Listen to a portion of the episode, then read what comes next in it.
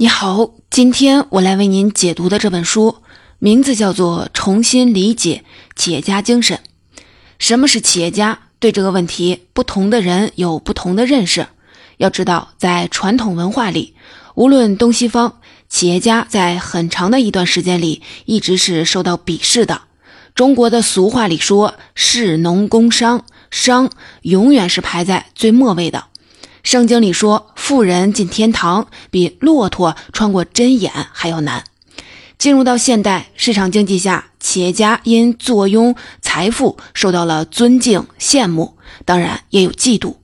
他们有时被描绘成是一群天资过人、刻苦勤奋、迎难而上的人，有时又被描绘成是一群唯利是图、无情无义的人。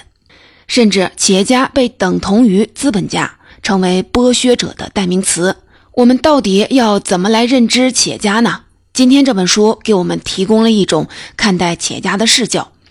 本书的作者张维迎是著名经济学家，博士，毕业于牛津大学。二零零六年至二零一零年曾担任北京光华管理学院院长，现在是北京大学市场与网络经济研究中心主任。张维迎一直以来以市场经济，尤其是市场经济下的企业家精神为研究重点。一九八四年，他在职业生涯早期就写了两篇颇具影响力的论文，一篇提出双轨制价格改革，直接影响了中国经济体制改革；另一篇是时代需要具有创新精神的企业家，这是中国经济学界关于企业家的第一篇文章。这本《重新理解企业家精神》集结了张维迎过往研究企业家的力作。在张维迎看来，只有改变了人们对企业家的观念，才能改进企业家的生存环境，才能有利于企业家的创业和创新，从而促进经济的长远发展。他在这本书的前言当中说，他希望他的经济学的同行们读一读这本书，反思主流经济学的缺陷，纠正对市场的误解。他也希望企业家们能读一读这本书，少一些急功近利，多一些高瞻远瞩。同时呢，他在这本书中举了很多的案例，讲了很多的故事，尽量减少学术化的语言，希望能让更多的普通的读者也来读一读这本书，由此来对企业家精神和市场经济有一个新的认识，对经济政策有一个更加理性的评判。我之前已经为您解读过两本与企业家精神有关的书，《创新与企业家精神》一书聚焦企业和个人如何调用企业家精神来抓住创新机遇，《历史上的企业家精神》一书则梳理了古往今来企业家在经济发展当中扮演的角色，并指出不同的制度的安排决定着企业家的影响力。相较起来，今天的这本书一方面回到认知起点。调用各种理论与事实案例，从头为您讲解企业家的实质。另一方面，作者张维迎作为中国的经济学家，他更针对性地回应了我们对于企业家的认知误区。接下来，我将分成三个部分来为您解读这本书。第一部分，我们来理清一下我们对企业家的认知误区，看看到底什么是真正的企业家精神。第二部分，我们再来理清对市场经济的认知误区，并由此探讨为什么企业家精神这么重要。跟随作者辨析一下，到底什么是好的市场经济理论。最后第三部分，我们来看看是什么在影响企业家精神的发挥。首先，我们一起来看到底什么是企业家精神。张文莹说，要理解企业家精神是什么，必须理解企业家精神不是什么。我们常说，一个优秀的企业家应该是一个总能做出正确的决策的企业家。但张文莹说，企业家的关键其实不在于他做出了正确的决策还是错误的决策，而在于他是怎么做出这个决策的。在张文莹看来，企业家的决策常常不是一个科学决策。什么意思呢？企业家在做决策的时候，往往会面对高度的不确定性。他无法依赖统计样本、概率分布，而更多的是依赖他们的经验、心智、直觉，以及他们对于市场前景、技术前景的想象力和判断力。这些决策在刚做出来的时候，可能毫无道理可言，甚至被认为是荒谬的，根本谈不上是科学。英特尔公司就曾因为没能把握好企业家决策而蒙受了巨大的损失。二零零五年，保罗·欧德宁出任英特尔公司 CEO，在他任职期间，英特尔的营收创纪录的从三百八十八亿美元增长到了五百四十亿美元。但二零一二年，欧德宁却突然的辞去了 CEO 的职务，主要的原因是他在应对智能手机和平板电脑业务时的巨大决策失误。事情的经过是这样的：当时乔布斯找到了欧德宁，想将第一代 iPhone 处理器的生产委托给英特尔公司。乔布斯开出的价格是每枚处理器十美元，除此之外不给一分钱。欧德宁随后组建了一个团队，进行了一系列成本与收益的测算，最终算出来这是一笔赔本的买卖，便回绝了乔布斯。后来怎么样了呢？苹果的第一代 iPhone 的销量惊人，生产量达到了英特尔团队预测的百倍之多。乔布斯最终将生产委托给了三星电子，三星由此迅速壮大，仅用三年时间，在晶圆代工行业的排名从第十位跃升到了第三位。而欧德宁后悔莫及。欧德宁的失误就在于，他将一个企业家决策当成了一个管理决策。张文英说，一个成熟企业可能百分之九十五的决策都是管理决策，可以借助在管理学院学到的一套科学决策的方法做出，但真正决定企业命运的企业家决策却不能这样。欧德宁企图依赖公司的财务人员和营销人员的计算来完成决策，而放弃了调用一个企业家应该要有的直觉与魄力，最终本着科学决策的目的，做出了一个最坏的决策。除了依靠直觉，企业家做决策还很重要的一点就是，企业家决策不是在给定约束条件下求解，他们会尝试去改变约束条件本身。换一句话说，企业家做决策不同于数学家做题。他们不是在给定的条件下去找到一个标准答案，他们更像是发现还没被发现的条件，创造一个本来并不存在的答案。张维迎在书中提到了企业家杜夏。一九八七年，杜夏来到深圳经商，他从银行融到了资金做外汇交易。他当时信心满满，笃定日元会升值。但很不幸的是，因为日本政坛的变动，日元持续的贬值。不到三个月的时间，杜夏赔光了自己之前挣到的所有的钱，还欠下了一千四百万元的债务。而且他必须在十个月之内偿还债务，否则就会连累到朋友，甚至可能有牢狱之灾。这么短的时间，要怎么挣到这么多的钱呢？一九八九年，杜夏在电视上看到新闻宣布中苏关系正常化。他想，中苏关系正常化应该首先会从文化交流开始。要是能把苏联马戏团请到中国来演出，说不定能挣到一大笔钱。那个时候，外国的文化交流都是政府间的事务，个体户鲜少能够参与其中。但杜夏铁了心要一试。一九九零年正月初二，杜夏托了多层的关系，见到了当时的文化部外联局局长尤其女士。他向尤局长说了自己的想法。但局长还是有些犹豫不决，主要考虑到万一杜夏赔钱了，半路撂挑子，最后还得文化部出面把项目接过来。杜夏随即表示，如果文化部能确认由他来承办这次商业巡演，他可以给文化部一份五十万美元的不可撤销的担保函，以保证文化部不承担风险。可去哪里搞到五十万美元的担保函呢？当时所有的银行都不可能愿意给他开具这样的担保函。杜夏最终找到了他的邻居中国租赁总公司当时的总经理李希元。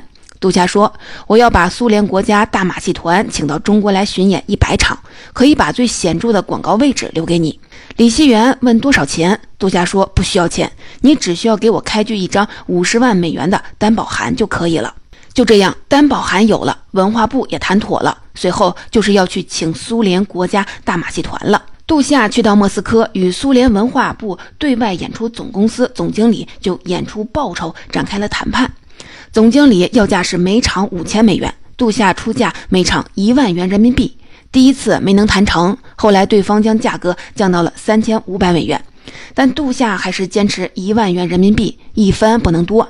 杜夏心里想的是，苏联马戏团没有演出，连工资都发不出，所以一定会接受他们的报价。回到北京后，杜夏每天去文化部电传室等传真，一天一天接着过去了，一直都没有消息。终于在一天的晚上，传真机响了，对方同意了报价。后来，大马戏团在中国巡演了七个城市，演出九十七场，最后一场演出在北京工体，几乎座无虚席。巡演结束后，杜夏算账，扣除成本，他净赚了一千五百多万元人民币。杜夏还清了他所有的债务，带着剩余的几十万元，又开始了新的创业。杜夏的成功正在于他改变了自己的约束条件。中外文化交流本来是政府间的事情，但是他让它变成了私人可以从事的商务活动，这是游戏规则的改变。苏联马戏团是苏联的国家资产，他将它请来了中国演出，为自己创收，这是资源的改变。另外，那个时候的中国观众其实还没有看马戏团表演的需求，但他却直接请来了马戏团，并采用了独特的营销策略推广。这其实是对消费者偏好的改变。正是这种改变约束条件的能力，杜霞将一件看上去完全不可能的事情给做成了。中国有一句俗语：“巧妇难为无米之炊。”但张维迎说，企业家不是这样的。既然有人要吃饭，他们就会想方设法的去找米，没有现成的米，就去说服别人生产出米来。所以，真正的企业家才不说“巧妇难为无米之炊”，他们会说“巧妇不为无米所难”。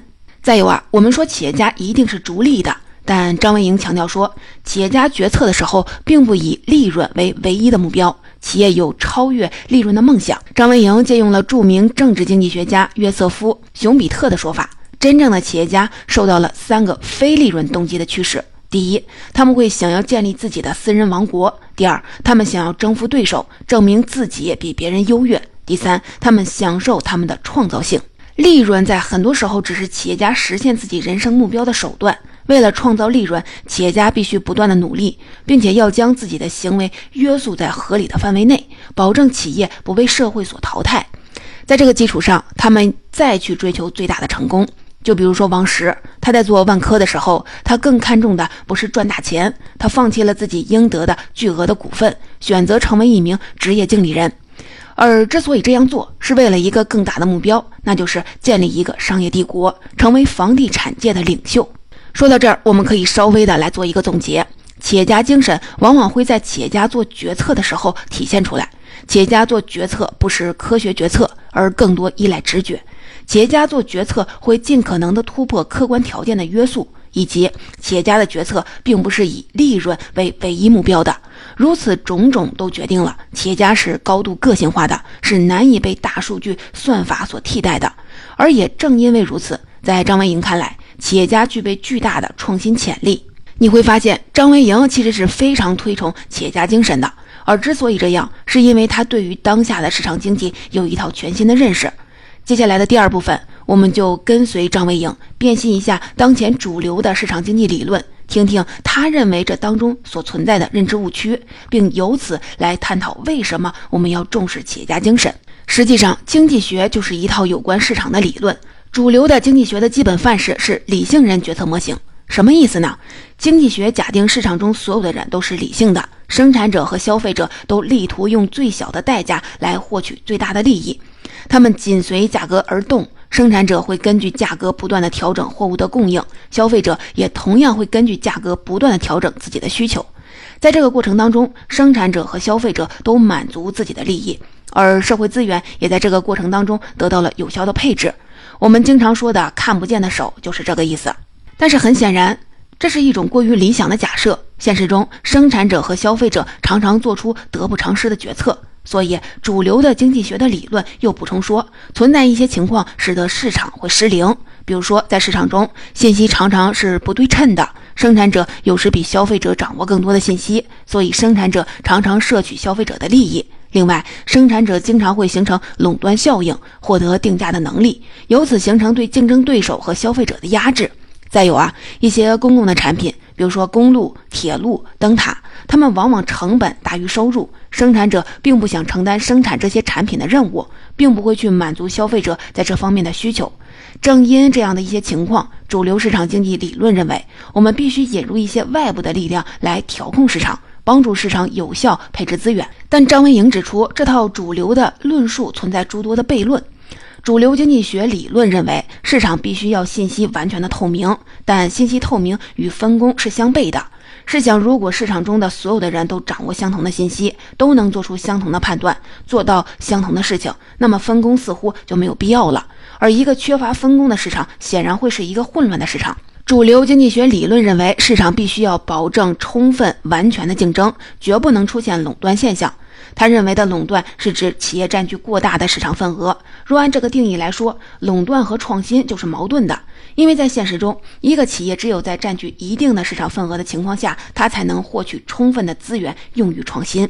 而一个创新产品的出现，势必会因为缺少竞争者，而在一段时间内在市场占据主导的地位。另外啊，主流经济学所说的企业不会承担公共产品的生产，也是不符合现实的。张文颖举例称，历史上很多公共产品都是私人提供的，包括运河、灯塔、公路、铁路、广播电视等等。比如，英国在1759年之前并没有一条真正的运河，也没有人工水道。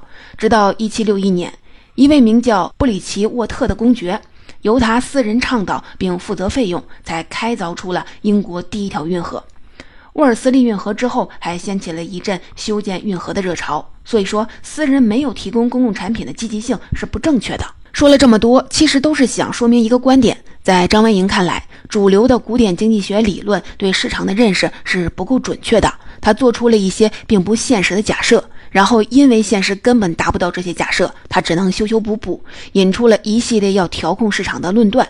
但实际上，市场根本不需要这些假设也能有效的运转。所以啊，张文英说，他看似是美化了市场，实际上是丑化了市场，反而给那些反市场的人提供了口实。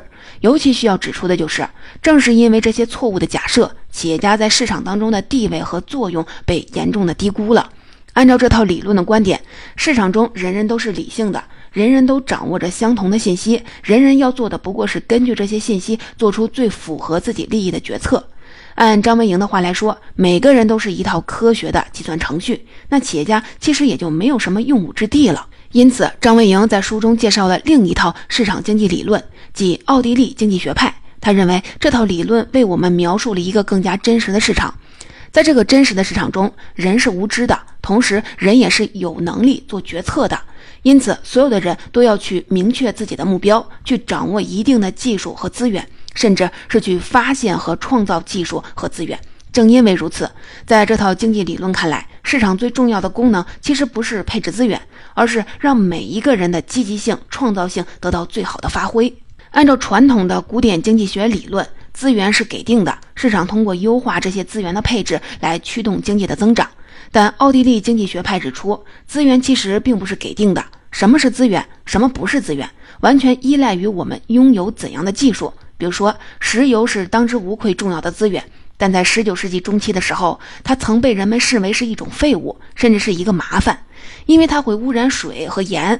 一直到了掌握提炼技术之后，人们意识到从石油当中可以提炼出煤油，满足照明的需求，这样石油才成为了一项资源。后来，随着技术的改进，人们从石油当中提炼出了三百种化工材料，而石油也因此逐渐成为一项越来越重要的资源。所以在奥地利经济学派看来，真正给我们带来经济增长的，其实不是对资源配置效率的改进，而是不断的创造新技术、新产品、新资源。在这个过程当中，企业家发挥了至关重要的作用，因为正如我们前面所说，他们是最能基于独特判断去改变约束条件、发挥创造力的一群人。用书中的话说，这就是我们需要企业家的原因。企业家决策就是八仙过海，各显神通。而企业家精神是市场有效、有序运行和不断演化的关键。被称为创新理论之父的政治经济学家熊彼特，在他的《经济发展理论》一书当中，直接给出了一个公式。他说：“经济增长等于创新等于企业家精神。”到这儿，你应该能大致的清楚张维迎这一整套论证了。他从学理层面辨析了目前主流的经济学的理论对市场的把握并不准确，存在诸多的悖论。相较起来，奥地利经济学派对市场的认识和理解更为客观、贴近真实。这两套理论对企业家在市场当中的地位和作用有不同的理解。在奥地利经济学派看来，要想发挥出市场的作用，促进经济的增长，就必须认识到企业家的重要性，维护并发扬企业家精神。接下来的第三部分，我们就来讲讲要怎样去维护和发扬企业家精神。在作者张维迎看来，我们当前主流的公司治理的理论其实并不利于企业家精神的发挥。这些理论往往认为集体的智慧大于个人的智慧，多数人的意见比少数人的意见更正确。比如董事会奉行的票决制就是这一原则的产物。之所以要奉行这样的管理，初衷是为了解决企业家和投资人的利益冲突。投资人出了钱，那自然就有权利要求企业家的每一个决策都要符合公司的共同利益。但作者张文颖指出，企业家和投资人之间除了利益的冲突，还有认知的冲突。投资人以赚钱为目标，关心投资回报率；而企业家如我们前面所说，他们对未来更为独特的判断。他们可能对一些赚钱的机会不屑一顾，或者对一些人现阶段看起来完全不赚钱的机会跃跃欲试。现阶段的公司治理理论可能有利于约束企业家做出有损企业的行为，敦促他们对自己的行为负责。但与此同时，他们也约束了企业家的想象力与判断力，约束了企业家精神的发挥。最著名的一个例子来自于苹果公司。乔布斯在一九七五年创办了苹果公司，但一九八五年他却被董事会赶出了这家公司。表面上是因为他主导的电脑项目业绩严重的低于预期，但实际上这背后仍然是认知和理念的冲突。乔布斯作为典型的企业家，能够容忍短暂的利益下滑，他的容错率较高，而董事会和投资方是不愿接受投资回报放缓的。十二年后，苹果公司面临破产。董事会又不得不将乔布斯请回来，但乔布斯在这时提出了一个条件：新的董事会成员由他来挑选。一九九七年，乔布斯要求董事会全体辞职，只有董事长一个人可以留下。然后他很快的组建了新的董事会，期间他邀请了美国证券交易委员会前主席亚瑟·莱维特，但后来在他看见莱维特一篇关于董事会的文章后，又收回了这个邀请。莱维特在这篇文章中大谈特谈要如何的建立董事会的强势地位。显然，乔布斯不认可这一观点，他要做到完全的由他说了算。就此，张维迎在书中强调说，如何平衡资本所有者、投资人和企业家的关系是公司治理永恒的主题。他认为，我们需要一套以企业家为中心的公司治理模型。这套模型应该至少保证让最具有企业家精神的人去掌控公司，并且他有足够的积极性去创新创造，而不是像现在一样花很大的力气选出来一个不会腐败的人。张文英说：“毕竟公司因创造价值而存在，不是为了不腐败而存在。”此外，张文英还提出，价值观冲突是企业家精神面临的一大挑战。飞艇的发展史最能说明这一点。飞艇为什么会败给飞机？这和价值观的冲突有很大的关系。德国人菲迪·齐柏林发明了飞艇，他去世后，雨果·埃克纳接替了他的事业，立志要发展这一事业。但他遇到了三重困难：首先是一战后德国人和战胜国之间的价值观的冲突，战胜国禁止德国再生产一百万立方英尺的飞艇，这差点让埃克纳的事业烟消云散。后来，埃克纳反复的游说。最终让美国人同意他为美国生产飞艇，这才保住了他的公司。其次是埃克纳与当时的德国领导人希特勒之间在价值观上的冲突。埃克纳曾公开的批评纳粹党，招致了希特勒对他的反感，也让他的这份事业不可能得到纳粹当局的支持。前两个困难，埃克纳都想方设法化解过去了，但最后他又遇到了美国人与希特勒之间的价值观冲突。埃克纳的飞艇采用氦气作为动力。当时只有美国有能力生产氦气。一九二七年，美国通过氦气管制法，将氦气列为国家战略物资，规定氦气的出口必须得到商务部、内务部、国务院、战争部、海军和总统的一致同意，而且不能用于军事目的。埃克纳在美国游说了一通，美国商务部长和国务卿都同意了，但内务部部长是一个坚定的反纳粹主义者，所以坚决的不同意。